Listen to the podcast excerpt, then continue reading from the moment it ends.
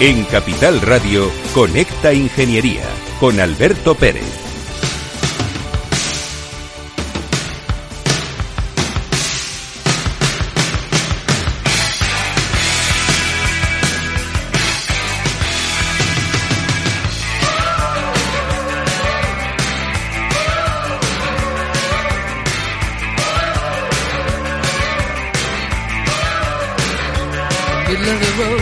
Buenos días, España. Buenos días, ciudadanos. Es miércoles y estás escuchando con esta ingeniería. Los reyes de la mañana de los miércoles.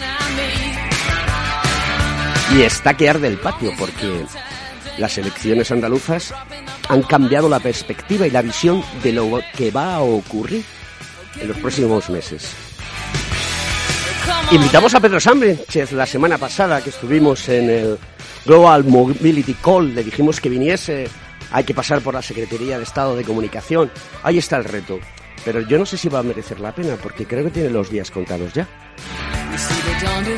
Esperemos que España siga funcionando. Son las 10 y 7 minutos de la mañana aquí en Madrid y una hora menos en Canarias. ¡Comenzamos!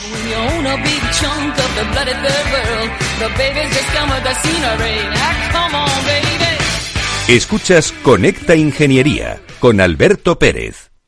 Según sondeos realizados por colegios profesionales, las licencias registran plazos de tramitación superiores a los 18 meses. Los encuestados afirman tener sentimientos de impotencia por los retrasos inaceptables y gravosos. En eCity, las licencias ya no son un problema. Gestionamos con celeridad tu licencia o declaración responsable de modo presencial o telemático. Te garantizamos trato personalizado, seguridad y solvencia. eCity es una entidad colaboradora urbanística del Ayuntamiento de Madrid con más de 10 años de experiencia. Solicita información, tu EQ de confianza, www.ecity.es. También puedes llamar al teléfono 914514499 o visitarnos. Estamos en la calle Jordán número 14 de Madrid. Acceso por el Colegio Oficial de Ingenieros Técnicos Industriales de Madrid. ¿Quieres ser empresa colaboradora del Cogitim? Gracias al convenio gratuito tendrás multitud de ventajas para tus empleados aunque no estén colegiados, tales como descuentos en formación presencial y online, acceso a proempleo para que puedas encontrar el perfil que más se adecue a tus necesidades y aparición en nuestras publicaciones y web, entre otras. Hoy más que nunca, colaboremos juntos. Puedes llamarnos al 91 448 2400.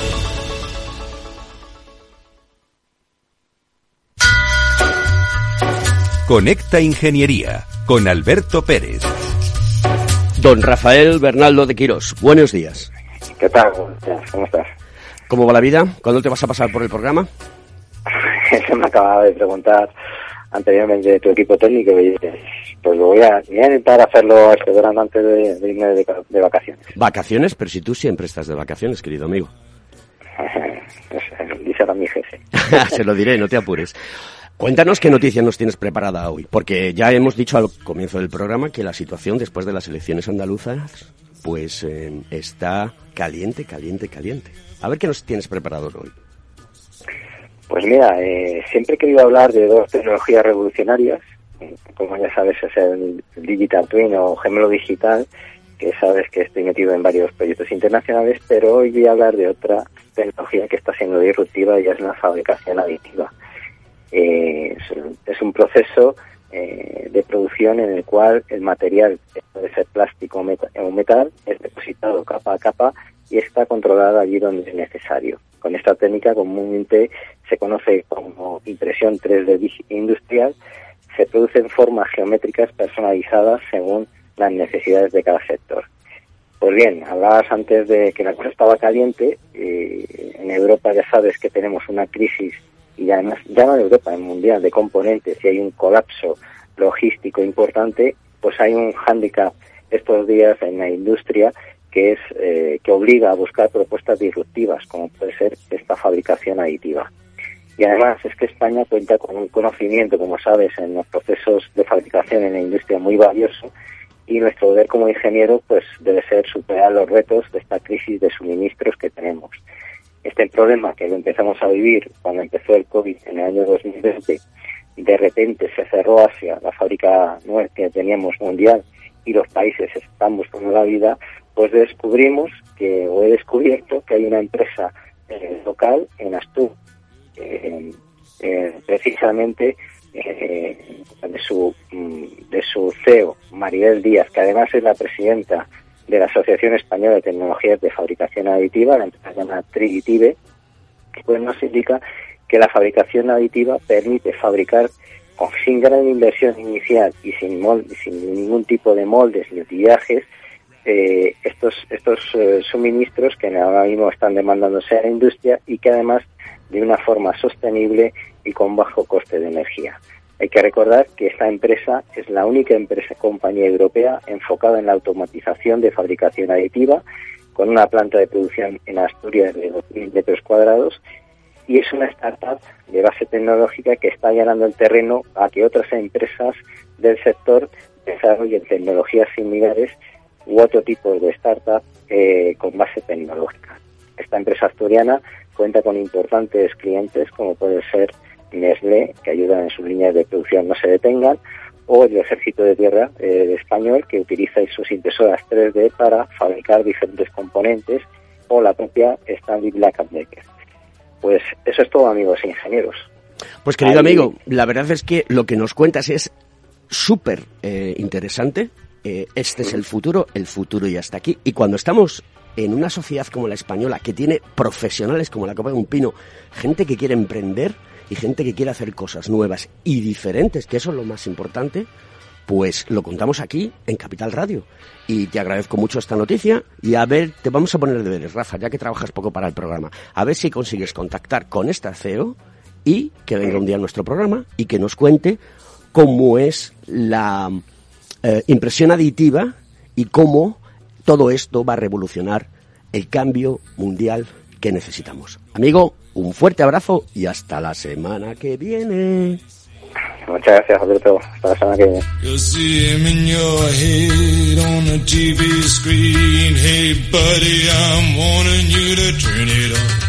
Conecta Ingeniería con Alberto Pérez.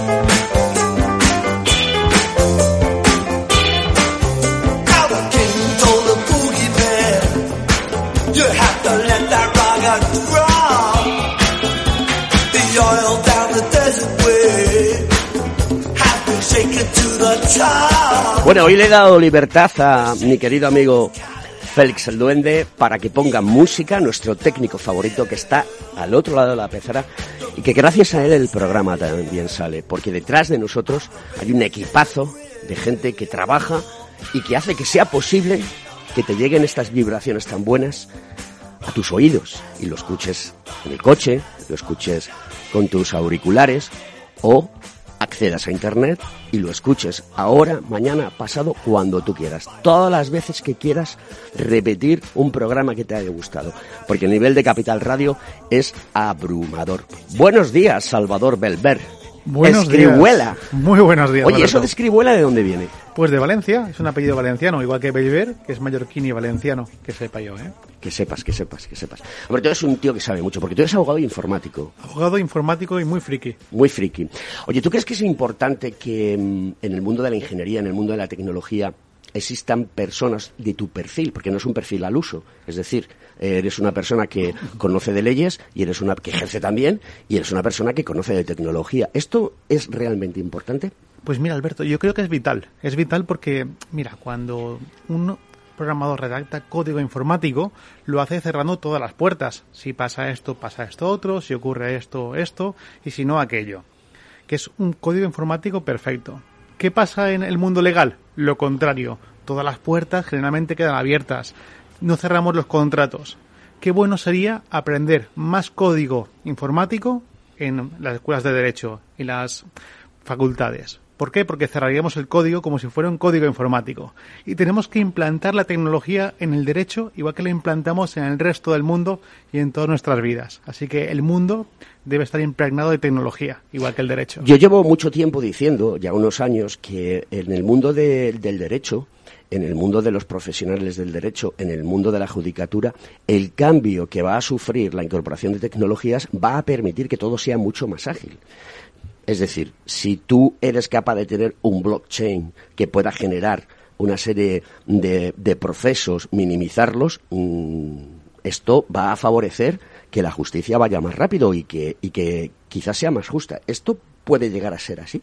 Pero no solamente más rápida, que también, sino también lo dota de seguridad jurídica, porque quitamos de la ecuación el factor humano, es decir, el error humano. La máquina, si la programamos bien, si está bien programada, no se va a equivocar. Además, todo será más rápido. Mira que es tedioso ir a la administración y hacer cualquier trámite. Tarda muchísimo. Cuando lo pedimos online es rapidísimo. Nos preguntamos, oye, ¿por qué es tan rápido comprar entrada y es tan complicado hacer tal trámite con la administración? Pues bueno, para eso están las máquinas, para ayudarnos a hacerlo un poquito mejor. Y si metemos un abogado por en medio, pues mejor todavía, porque va a hacer que ese trámite, además de ser legal y técnico correctamente, sea jurídicamente viable. Hay uno de los temas que, está mm, muy de moda y que muchas veces lo hemos comentado en el programa, en el programa es las ciberestafas. Me gustaría que nos contases eh, cosas reales, experiencias que tengas, eh, consejos para las personas que nos escuchan y que la ciudadanía está deseosa de aprender y que en otros medios de comunicación no se hace. En este programa Conecta Ingeniería de nuestro Colegio Profesional Cogitín, aquí en Capital Radio, tratamos de llegar a la sociedad y contarle las cosas. A ver qué nos puedes decir sobre eso. Pues mira, vamos a abrir el correo electrónico y vamos a divertirnos. Pues mira, hoy por ejemplo, viendo el correo electrónico, parece mentira, pero todavía recibo el timo de la estampita digital. Todavía existe el timo de la estampita a estas alturas de la vida. y la gente lo que se llama phishing, ¿no? Es el, se llama eh, timo, timo, de la estampita cibernética. A ver, a ver, O el nigeriano, que igual lo conoces mejor como nigeriano. Yo lo sufrí. ¿No pagaste? No, no, no, no, no, está claro. Bueno, entonces realmente es el timo que llega todos los días. Además, lo recibimos un montón de gente. Mandan correos, pero a millones de correos, millones de personas reciben el timo cada día. Y claro, de un millón quizá uno o dos pican, pero esos que pican ya pagan. Y el timo consiste en recibes un mensaje que tal persona que tú no conoces tiene que trasladar a España pues 47, 40 millones de euros, 20 millones, una cantidad desorbitada. Y simplemente te piden tu correo electrónico para aceptar ese dinero. Te mandan el correo y lo siguiente es el banco, un banco falso, te manda información para que tú hagas una transferencia para poder desbloquear los fondos. Lógicamente, los fondos nunca llegan, pero tú la transferencia sí la haces, con lo cual has perdido la pasta. La ambición humana. Sí. Además, tenemos por todas partes. Está el timo de la estampita digital. Este lo acabo de recibir ahora. Estaba viendo el correo y tengo uno. El timo de correos, que te manda un SMS, que hay un paquete que está en aduanas y si quieres recibirlo tienes que pagar 5 euros pones el número de tarjeta y no son 5 euros. Es todo lo que tengas en la cuenta. Eh, tenemos el timo del phishing que comentabas antes. Que, bueno, te llega un correo de PayPal, un correo de tu banco, un correo de un banco que ni siquiera es tuyo, pidiéndote desbloquear la cuenta, pones tu número de tarjeta y tu PIN y automáticamente no le acabas de entregar tu número de tarjeta PIN al banco, sino a otra persona que va a hacer un mal uso. Y estos son continuamente lo vemos y nos falta, creo que falta formación, falta explicar en escuelas, universidades, contar en la radio. Oye, qué bien lo hacéis contando esto en la radio y dejando que hoy se cuente en la radio esto, porque hay una cantidad de gente que pica tremenda. O, por ejemplo, inversiones. Oye, te ofrezco una inversión que mañana vas a recuperar el 200%. Vamos, esto sabemos que no es posible. No existen duros a cuatro pesetas. Desconfiar. Y si alguien cree que es posible, que busque un profesional y le pregunte. Pero insisto, es muy, muy, muy poco probable que esto ocurra. Y además de todo, no solamente por correo electrónico, porque mira, Félix comentaba que también le llegan a él temas de correos, eh, pero también a través de plataformas de reconocida solvencia, como puede ser LinkedIn, donde hay gente que se pone en contacto contigo a través de LinkedIn, te manda un mensaje y te dice, mira, tengo una oportunidad de negocio de la bomba, tengo que desprenderme de estos activos y si tú me ayudas a colocarlos vas a recibir un fee. Bueno, pues no es cierto, es mentira. Pero es que además de todo utilizan perfiles de empresas de reconocido prestigio y que es importante tener en cuenta eh, estas cosas porque puede caer cualquiera.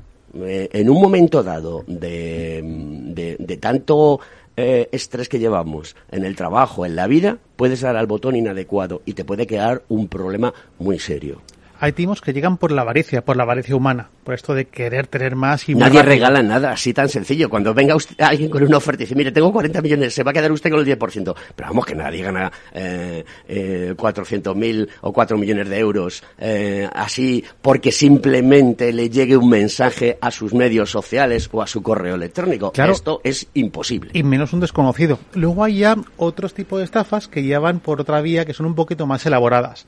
Por ejemplo, se han visto en portales de inmobiliarios, colocan pisos que están muy bien, centro de Madrid, Barcelona, Valencia, a precios súper económicos.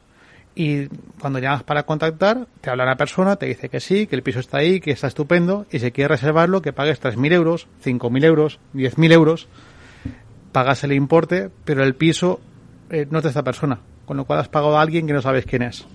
Oye, otra pregunta que te quería hacer yo, que es muy interesante, o al menos a mí me lo parece, porque lo vivimos día a día en las empresas que, trabajan en el mundo industrial, en el mundo tecnológico, es cuando se firman contratos con empresas, con clientes, y luego tienen que intervenir eh, eh, los abogados para desbloquear una situación o tener que poner encima de la mesa una serie de condicionantes. ¿Tú crees que el mundo de la ingeniería está falto de tener conocimientos eh, eh, jurídicos, porque mm, muchas veces le dejamos al abogado que, que lleve toda esa gestión.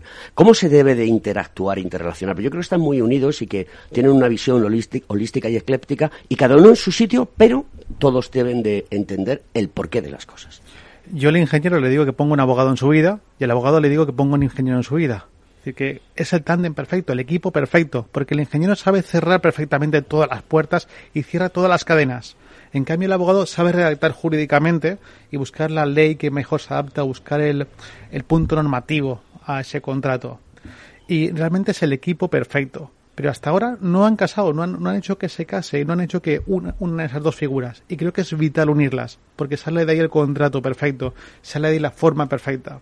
De hecho, por ejemplo, lo que comentamos antes de la administración, que bueno sería que en la administración no solamente fuera un informático quien desarrolle, sino un abogado, o no solamente un abogado que le explique al informático lo que tiene que hacer. Sería bueno que trabajaran juntos, tanto el ingeniero como el, como el, como el abogado. Trabajando juntos, todo sería más fácil, porque el abogado quizá lo complica demasiado y el ingeniero lo que hace es darle facilidades al uso para que sea usable la plataforma, que haya una experiencia de usuario agradable todos sabemos que cuando compramos una entrada de cine, como comentábamos antes, es agradable comprar entrada de cine, es fácil.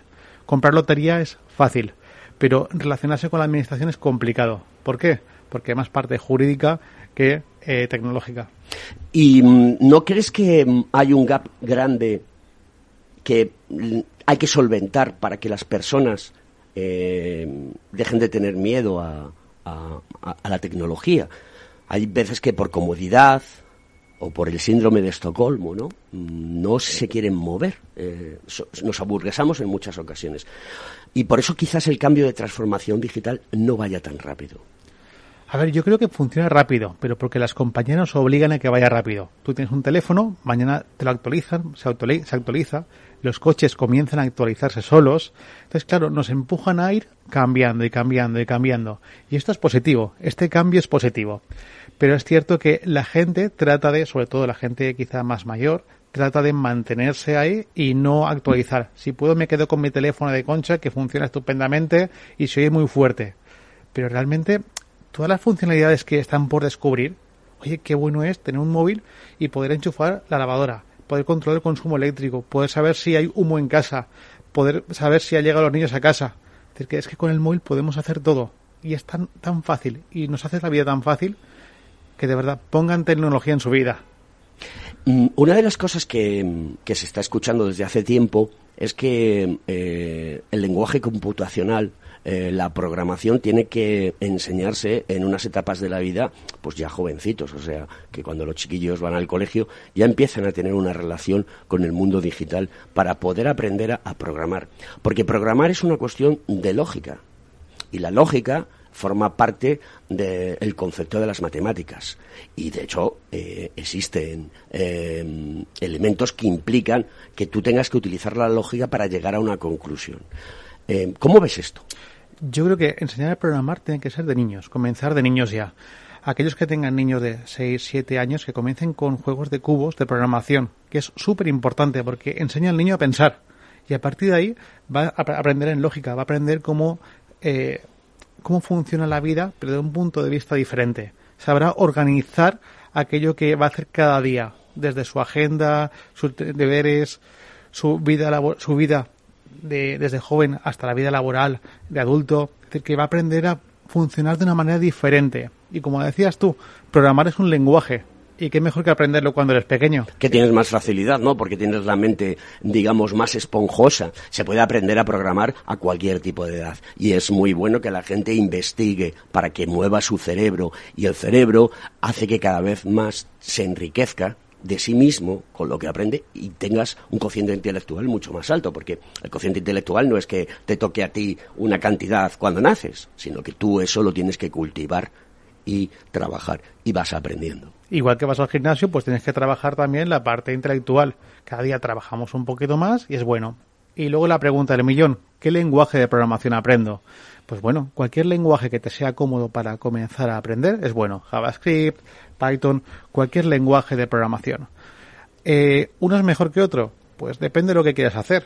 Comienza por un lenguaje que te sea asequible, no te compliques ni te marques grandes metas, por ejemplo JavaScript o Python son divertidos para comenzar, y luego pasar de uno a otro es fácil, porque ya aprendes la lógica, ya sabes cómo funciona.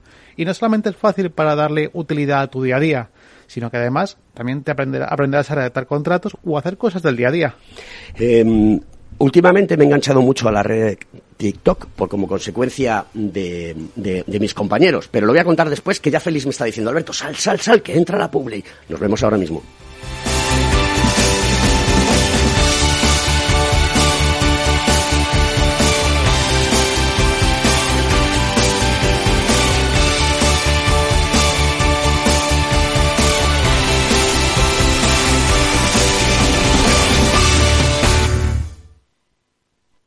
Más es obtener siempre la mayor rentabilidad posible para nuestros clientes. Mucho más es combinar esa mayor rentabilidad con un retorno social para mejorar la vida de las personas. En Renta 4 Banco queremos ofrecerte mucho más.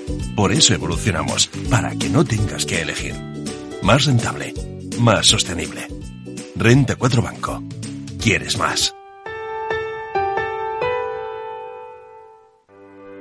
¿Necesitas saber el valor de tu empresa o una evaluación de su sostenibilidad? ¿Necesitas un informe reconocido, solvente y de calidad para negociar con eficacia una compra o venta? ¿Lo necesitas para acreditar su valor o sostenibilidad ante terceros? ST Sociedad de Tasación, entidad homologada por el Banco de España, es tu mejor opción. Visítanos en stvaloratuempresa.es o llámanos al 91 436 0205.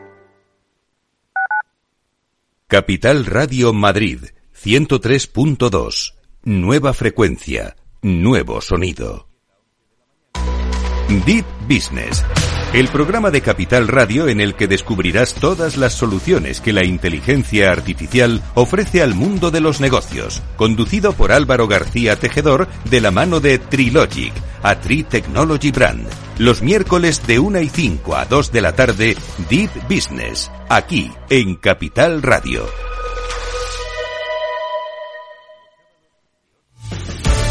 Muy buenas, mi nombre es Sergio Fernández y estoy aquí para invitarte al primer programa de criptomonedas de la radio española. ¿Quieres saber qué es un Bitcoin? ¿Qué es esto de Cardano, Solana, Ethereum? Todo esto te lo vamos a contar en Cripto Capital de lunes a jueves de aquí en Capital Radio. Capital Radio, la genuina radio económica.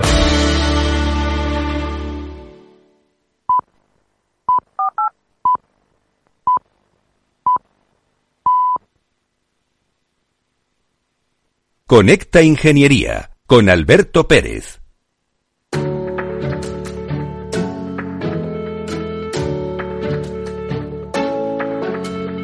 Buenos días, señor Font.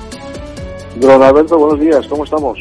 Pues mira, aquí estamos preparando todo, todo el programa, que nos estamos divirtiendo con mi amigo Salva Belver y, y contando cosas a la ciudadanía, como nos gusta. Así que ya me cuentas qué noticias nos tienes preparadas o qué noticias nos tienes preparada para hoy.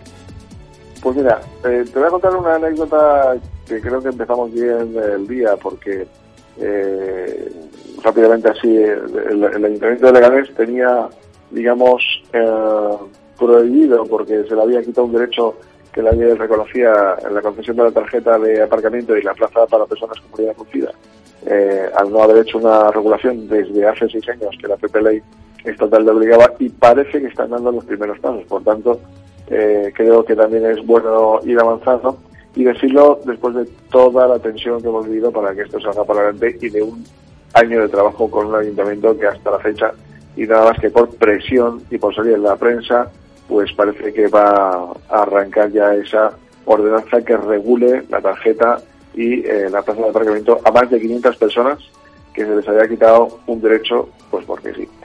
Dicho esto... Es una lástima, y perdona que intervenga, eh, es una lástima porque que tengamos que llegar a esta situación con las personas que tienen discapacidad y que necesitan utilizar los servicios como los demás, eh, si no sale en la prensa esto no se hace. Hay alguien que no se entera en qué mundo vive y que no escucha lo que la sociedad reclama y que se inventa cosas para que la sociedad le vote. Es muy triste, querido amigo.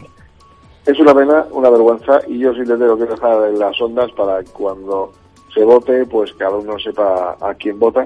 Eh, aunque da igual, porque al final todos piden el voto y luego todos al final se olvidan de uno, pero no más que otros, quizás, no lo sé. El caso es que ahora os traigo una noticia más eh, agradable, que es que Harvard Electronics eh, pone la tecnología al servicio de las eh, personas con discapacidad.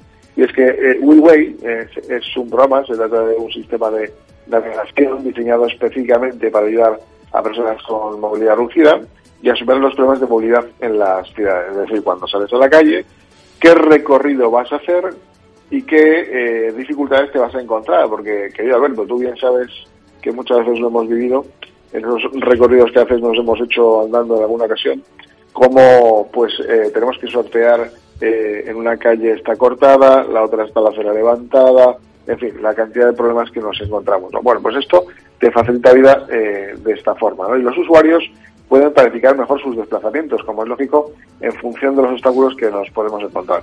A la hora de establecer rutas se combinan pues datos en vivo eh, GPS inteligente y de los servicios eh, públicos cloud eh, que están en abierto, claro. Con ello, pues el usuario va recibiendo información en tiempo real para planificar una ruta que favorece pues su movilidad.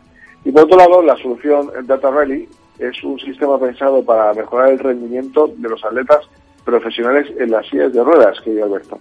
Es el sistema que recoge los datos de los sensores implementados en las sillas de ruedas, el equipamiento y el cuerpo del atleta para que en tiempo real analicemos, perfeccionemos y mejoremos su rendimiento en las competiciones. Se utilizan sensores dispuestos en la silla, como decía, las raquetas de tenis y en un dispositivo portátil en la propia muñeca. En la propia muñeca, el Data Rally permite recoger y analizar todos en datos en tiempo real de cada partido y sesión de entrenamiento y bueno, pues luego con ello, pues conjunto con el entrenador se puede ir perfeccionando todo el trabajo, ¿no? Eh, este proyecto de, de Computing consiste en acercar la computación y el almacenamiento desde luego a la fuente en el caso eh, del jugador. Con esto conseguimos mejorar el rendimiento y por supuesto pues los, los objetivos como es lo que se persigue.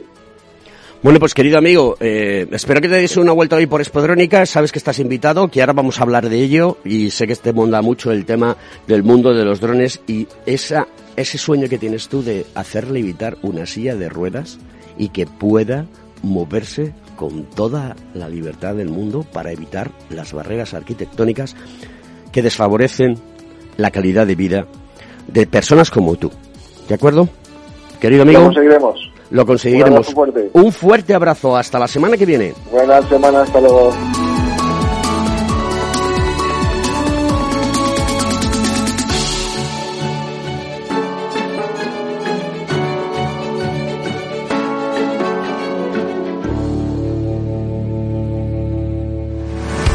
¿Estás colegiado en el Cogitim? ¿Piensas que por no visar no necesitas la colegiación? el colegio es tu mejor aliado. Siempre estará en tu desarrollo profesional, ofreciéndote servicios como asesoramiento técnico, legal, laboral y fiscal, además de numerosas herramientas competitivas como formación presencial y online, acreditación de PC ingenieros, software técnico, networking y otras muchas. Porque creemos que trabajando juntos podemos construir una sociedad mejor. Colégiate. Más información en www.cogitim.es. I cut. Fade to black. Now bring it up. And let me kick the facts. And I'm gonna do you like you wanna. I'm gonna do you like you wanna. I'm gonna do you like you wanna be done.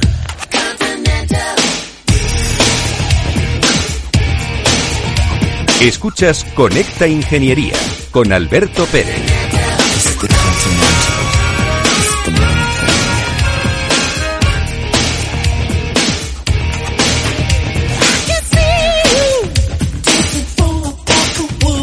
Bueno, pues ahí vamos con nuestro querido Prince. Esta canción la ha elegido Félix, que a Marte Continental suena de maravilla. Por no decir otra cosa que luego me llaman la atención. Pero aquí en Capital Radio, diciendo las cosas con respeto, todo el mundo acepta lo que dice. Bueno, vamos a, contar- a continuar con Salva Belver y, y vamos a hablar de, de Spodrónica, que es la feria de drones de referencia, junto con Dronespo, que fue hace unas semanas. Pero aquí está el ATM World Congress también, eh, del mundo de la aviación tradicional con el mundo nuevo, que ya no es tan nuevo, de las aeronaves no tripuladas. Y que en estos momentos estará el alcalde de Madrid, Almeida, pues eh, inaugurando paseándose. El año pasado vino el rey y este año eh, ha venido él. Em, ¿Cómo ves tú el mundo de los drones? Que tú también eres un experto en, en esta materia y además eres, presidente de una asociación, ¿no? de Aedron, presidente de Aedron, Asociación Española de Drones. Y nada, el mundo de los drones lo veo estupendo porque fíjate que comenzó creciendo eh, siendo ciento y pico operadoras en España y ahora no sé cuántas somos, somos miles, muchísimos miles de operadoras, de, pilotos volando drones en España. Antes preguntabas, ¿tienes un dron? Y te decían, no. Luego pasamos a, sí, mi primo tiene uno. Y luego yo tengo dos.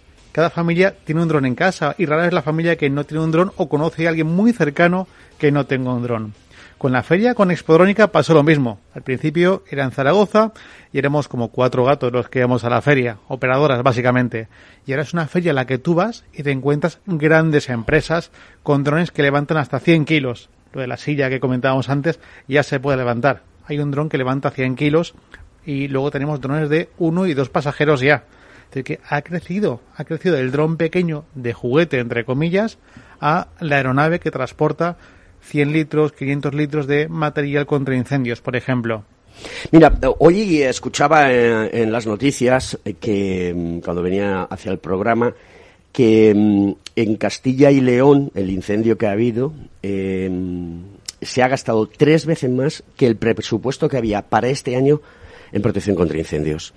Y entonces, claro, yo que estoy también muy metido eh, en el mundo de la tecnología, en el mundo de los drones y con proyectos que sacamos adelante, sigo no entendiendo por qué el mundo eh, de los bomberos no incorpora soluciones eh, de aeronaves no tripuladas con tecnología que pueden llegar incluso a, generar eh, una vigilancia continua y continuada en estas épocas para detectar rápidamente dónde hay un foco y poder acometer la eliminación de ese foco y que no se pierda una riqueza natural, una riqueza económica y una riqueza de las personas, porque las personas también viven en el campo y se ven en muchas ocasiones perjudicadas y dañadas. Sigo sin entenderlo y la tecnología está ahí. Y cuando hablas con estos profesionales, porque yo sí hablo con ellos, te dicen, es que mm, la administración requiere de muchos trámites. Es que no todo el mundo lo ve. Coño, mm, es que no es tan difícil, ¿eh?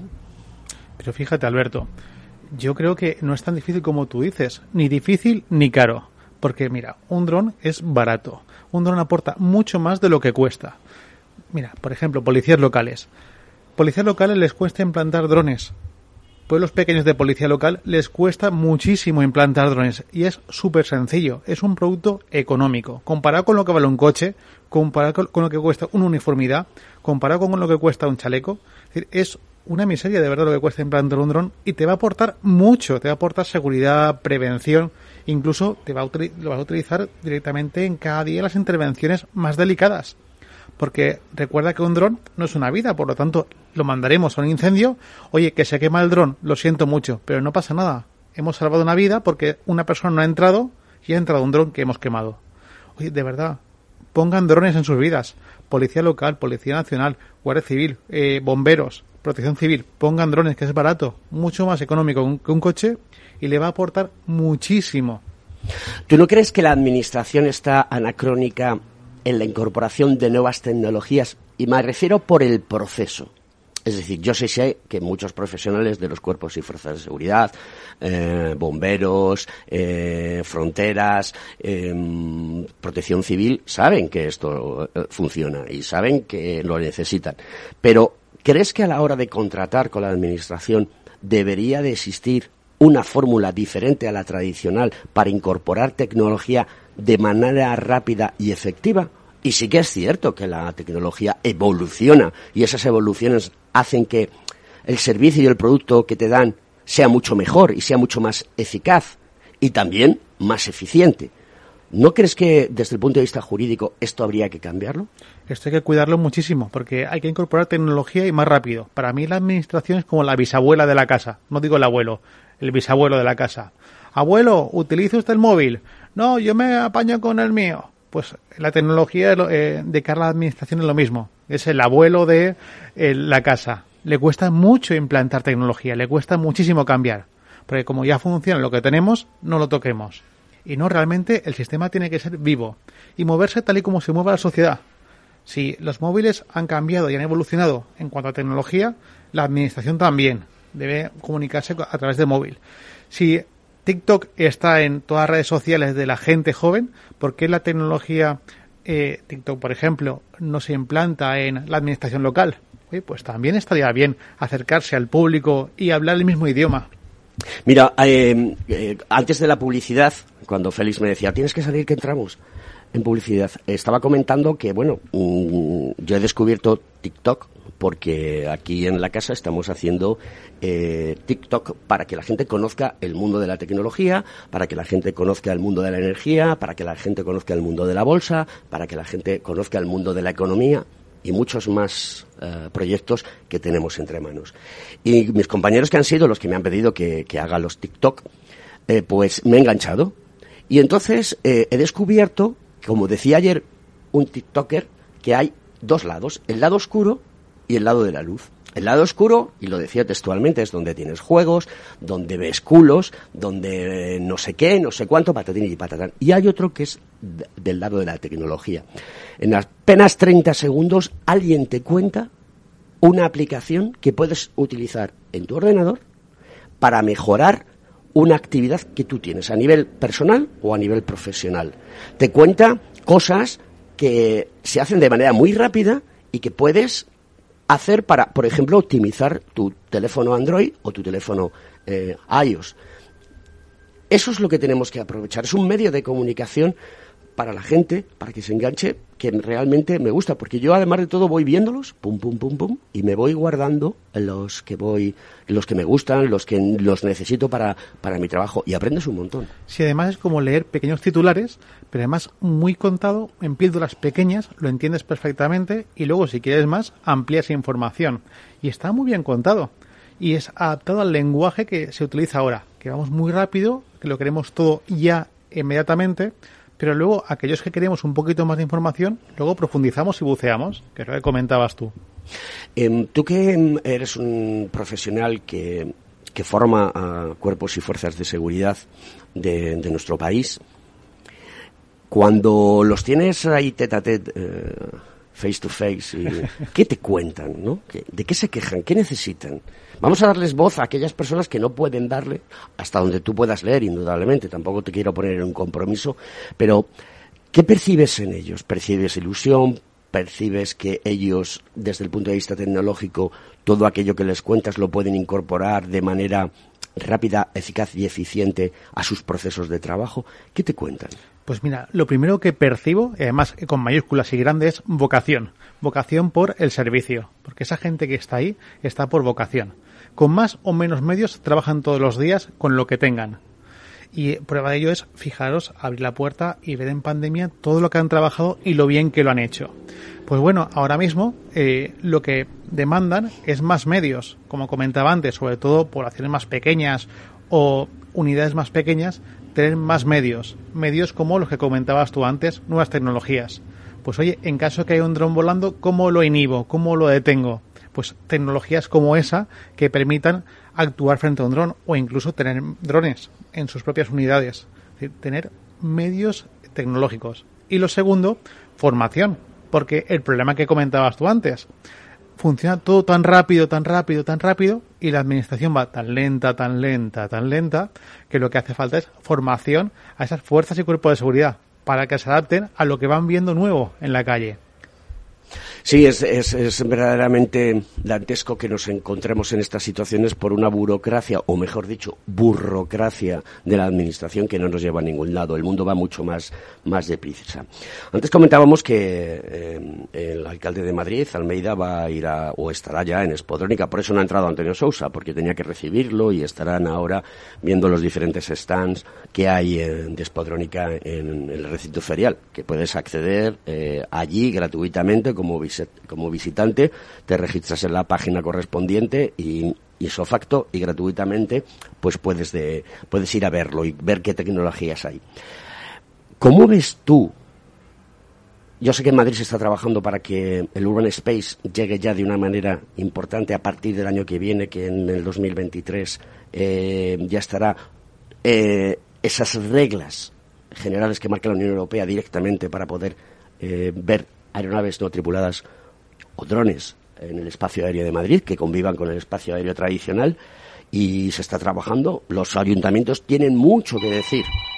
Eh, los ayuntamientos tienen mucho que decir eh, en este en este tema y la, eh, aquí se sacó una ordenanza de movilidad urbana y aérea que quiere integrar todo, ¿no? Pero ¿cuál, ¿cuáles son las tendencias? ¿Cuáles son las tendencias que tú ves que van a ocurrir en los próximos años. Estoy hablando de uno, dos, tres y como mucho cinco años. Pues mira, cuando comenzamos así, en 2017, yo recuerdo que vimos en la administración que decían en 2050 habrá drones volando sobre España. ¿Qué 2050? En 2022 y 2023. De hecho, el otro día en Valencia, en Mestalla, teníamos drones retransmitiendo un partido de fútbol sobre la gente y sobre todo el público. Con lo cual, no 2050, en 2021 y 2022 ya tenemos drones en la ciudad. Y tú contabas que cómo lo veo en dos, tres años. Pues lo veo estupendo. Lo veo que esto va creciendo mucho más rápido que lo que prevé la administración. 2017 se esperaba que en 2050, según una infografía pública, hubiera un montón de drones, de drones sobre la ciudad. Pues no, eso no es 2050, es 2022, 2023. Y esto va mucho más rápido de lo que se espera. ¿Por qué? Porque la previsión era que el crecimiento iba a ser como una tecnología, digamos, más cara, más inaccesible, y por suerte es una tecnología muy accesible, muy económica, eh, muy fácil de implantar, muy fácil de manejar y sobre todo muy segura. Con lo cual, seguridad, te da un punto de vista productivo y es económico, oye, pues esto tiene todos los factores para que funcione. Con lo cual, eh, ¿cuándo lo veremos? Ya, ya lo estamos viendo en parte de fútbol, lo estamos viendo en Madrid volando continuamente, lo vamos a ver eh, un año más en Cuatro Vientos en el aeropuerto de la mano de Expodrónica este año, el jueves, mañana, y va a ser algo continuo, ya lo estamos viendo. ¿Cuándo veremos transporte de personas? Pues ya lo estamos viendo. Ayer comentaba con una compañía aérea que quieren implantar drones eh, no tripulados, perdón, drones tripulados, pero sin piloto, que se pilotan del suelo, para excursiones con turistas. Y lo van a hacer en otros países, pero poco a poco se implantará en España. O sea que ya está ahí. Yo calculo que un año, dos como mucho, veremos algo ya funcional. Claro, la movilidad va a cambiar de una manera brutal. Obviamente levantar un helicóptero puede costar entre 1.500 y 2.000 euros y con una aeronave puede ser eh, muchísimo más barato y muchísimo más efectivo. Y lo que has dicho tú antes, sostenible y seguro. En aviación, safety first es lo que se dice. Es lo primero que te, que lo que te, primero que te enseñan cuando te enfrentas al mundo de la aviación. Esto va a cambiar el paradigma y de todo, ¿no? y la entrega de, de, aeronaves, eh, de paquetes con aeronaves, el delivery que se conoce. Yo piloto y cuando comencé a pilotar eh, helicóptero iba al, a la formación, iba con un poquito de miedo y le hablé con mi instructor, digo, mira, tengo un poquito de miedo porque no sé si esto se, se cae, si pasa, si se para el motor. Las preguntas que hace cualquier alumno al instructor. Y me dijo, mira, lo más peligroso que hay en la vida, lo más peligroso de volar es el camino en coche al aeropuerto. Digo, efectivamente. sí, de hecho, es cierto, el, el mundo de la aviación es el, el, el método de viaje más seguro. Sí, sí. Además, eh, en las prácticas nos apagaban el, rotor, nos apagaban el motor y aterrizabas sin motor un helicóptero y además se puede y funciona. Los aviones también sin motor siguen volando. Bueno, eso está muy bien. Es el medio más seguro. Y los drones, si se rompe una hélice, siguen volando con tres o con cinco, depende de la cantidad que tengan. Em, ¿Qué te ha parecido eh, Espodrónica este año? Pues en comparación a la, del año pasado, porque bueno, ya sabéis que con el rollo de la pandemia eh, estuvo parado todo esto, pero el año pasado fue en octubre. Eh, este año ha sido ahora en junio y el año que viene será en septiembre. Oye, pues con tu permiso te lo voy a comparar con la primera expodrónica también. la primera fue en Zaragoza y fue muy pequeñita. Y poquito a poquito ha ido creciendo. Pero es que el crecimiento no ha sido de 1 a 2, de 2 a 3. Ha sido de 1 a 1000, de 1000 a 10.000, de 10.000 a 1 millón. Es decir, que ha crecido muchísimo. Y también se ven los expositores. Antes todo eran drones pequeñitos y en la última expodrónica o en esta tenemos drones de más de una tonelada. Y pues quizá es importante ver cómo ha crecido el sector y además también el interés de empresas. Antes era todo eh, pymes y pequeñas empresas y ahora hay grandes empresas de ingeniería que están allí reclutando a gente y buscando cómo implantar tecnología nueva en drones, porque el dron es una máquina que vuela pero la podemos dotar de inteligencia. Podemos meterle programas informáticos, cargas de pago que hagan un repetidor, por ejemplo, en el aire, que sean pantallas, que sean focos. Imaginación al poder. Y el enjambre de drones, que, ahora está muy de moda, bueno, ya lo vimos en las Olimpiadas, eh, cuando se llevó a cabo la inauguración en Japón. Eh, ¿Cómo lo ves tú desde el punto de vista lúdico y también desde el punto de vista profesional. ¿Qué usos le podemos dar a un enjambre de drones? Pues mira, yo como valenciano te lo comento desde el punto de vista pirotécnico. Yo lo comenté con las fallas en Valencia y fue como la administración de la tecnología. Uf, cambiar la pólvora por, por, por, drones. Digo, pues si es mucho mejor, es más bonito. Uh, no, no, yo no lo veo, yo no lo veo.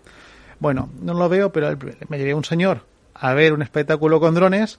¡Ay, qué maravilla! Esto lo quiero para mi falla. Digo, ¿ves? Esto es lo que tiene conocer la tecnología. Pues básicamente es, vamos a presentar esta, tecnología, vamos a mostrar lo que se puede hacer con drones en el aire, porque es emocionante. Luz, música, una coreografía en el aire, de verdad, es ecológico, es económico y de verdad que es precioso porque genera una emoción que va más allá de la pólvora. Que la pólvora está muy bien, ¿eh? Es decir, que nadie me critique ni me echen tomates cuando llegue a casa. Yo es que la pólvora, eh, a ver, me gusta a niveles eh, de ruido asequibles. Eh, cuando es tan eh, estruendosa me llega a poner nervioso. Pero bueno, cada uno de nosotros tenemos un, defecto. Vosotros los valencianos que estáis eh, acostumbrados eh, a, todo ello, ¿no? Y, bueno, pues eh, forma parte de vuestra cultura, que también hay que mantenerla y, llevarla a cabo. Y en el mundo de la, de la industria, todo el tema de enjambre de drones, seguridad, industria, lo que son las emergencias, y, en el ejército igual. Es decir. Enjambres, perfecto. Mira, para cerrar el tema de fallas, porque si no lo digo puedo explotar. Eh, en cuanto a fallas, es importantísimo quizá hacer un cambio poco a poco. no solamente drones cambiarlo por la pirotecnia, sino que convivan. Quizás sea un buen ejemplo, un buen, una buena implantación. No vamos a hacer que el abuelo cambie todo de golpe, que cambie poquito a poquito y oye, que cambia mejor. Y luego, por otra parte, eh, lo que me comentabas del enjambre. Sí, sí, enjambre sí. Y enjambre no solamente para pirotecnia ni para espectáculos, sino para apagar incendios o para logística o para transporte dentro de un almacén.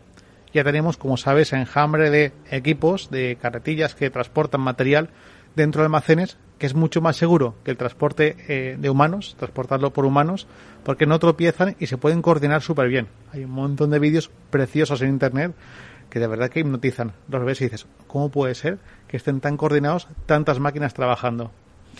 Bueno, se nos acaba el programa, nos quedan tres minutos, si no, no veo mal, o cuatro minutos.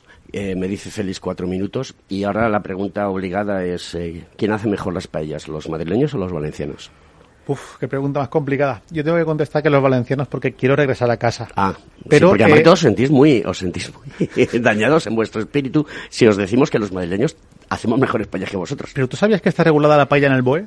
¿La receta y cómo se hace?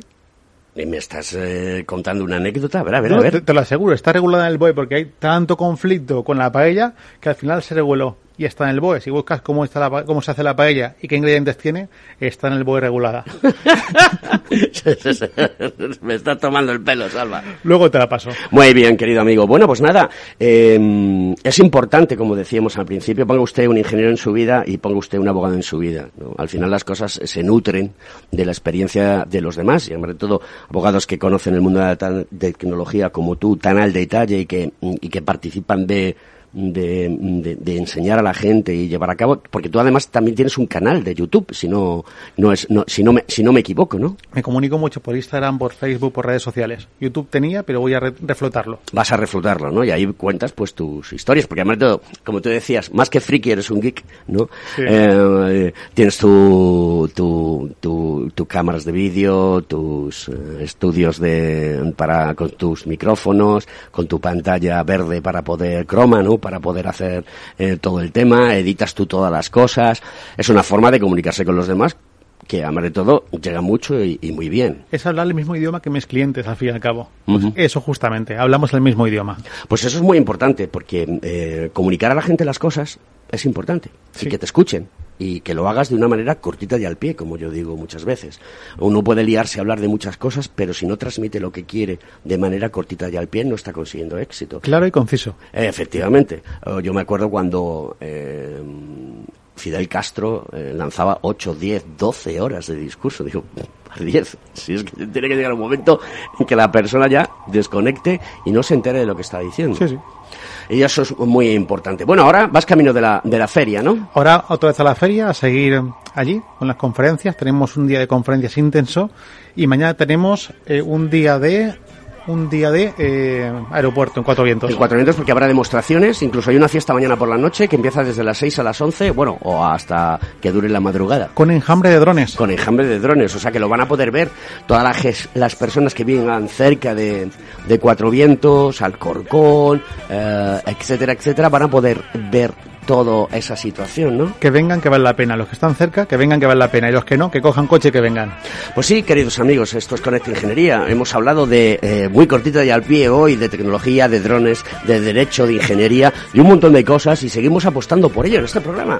Y, y lo que tratamos es eso, de, de contar a la sociedad cómo es la vida, cómo realmente eh, se debe de funcionar, y sin ideología, sin sesgos, eh, tratando de que todo el mundo entienda que la calidad de vida se consigue porque hay muchísimas personas pensando, científicos, investigadores que están muy denostados en este país, donde la gente eh, piensa que son eh, el profesor bacterio. Bueno, pues muchos profesores bacterios necesitamos en este país. Mucha juventud necesitamos que se incorpore a la ruleta de generar un mundo más eficaz, más sostenible, más eficiente y que todo aquello nos lleve a lo que necesitamos, mejor calidad de vida. Queridos amigos, con esta ingeniería aquí, Capital Radio, Salva, un placer tenerte aquí en el programa. La próxima vez que vengas a Madrid, desde Valencia, ¿eh?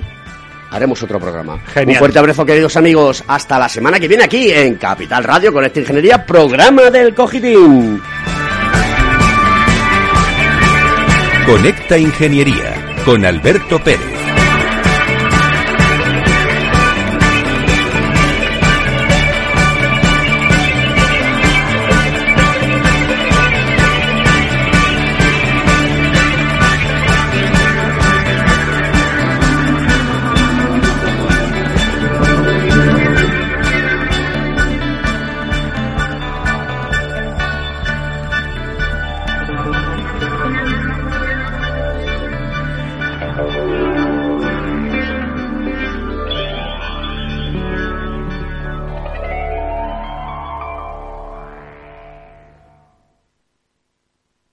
Frente a los impagos, vitamina D, la fórmula de información empresarial exclusiva de Informa para minimizar los riesgos y facilitar la toma de decisiones.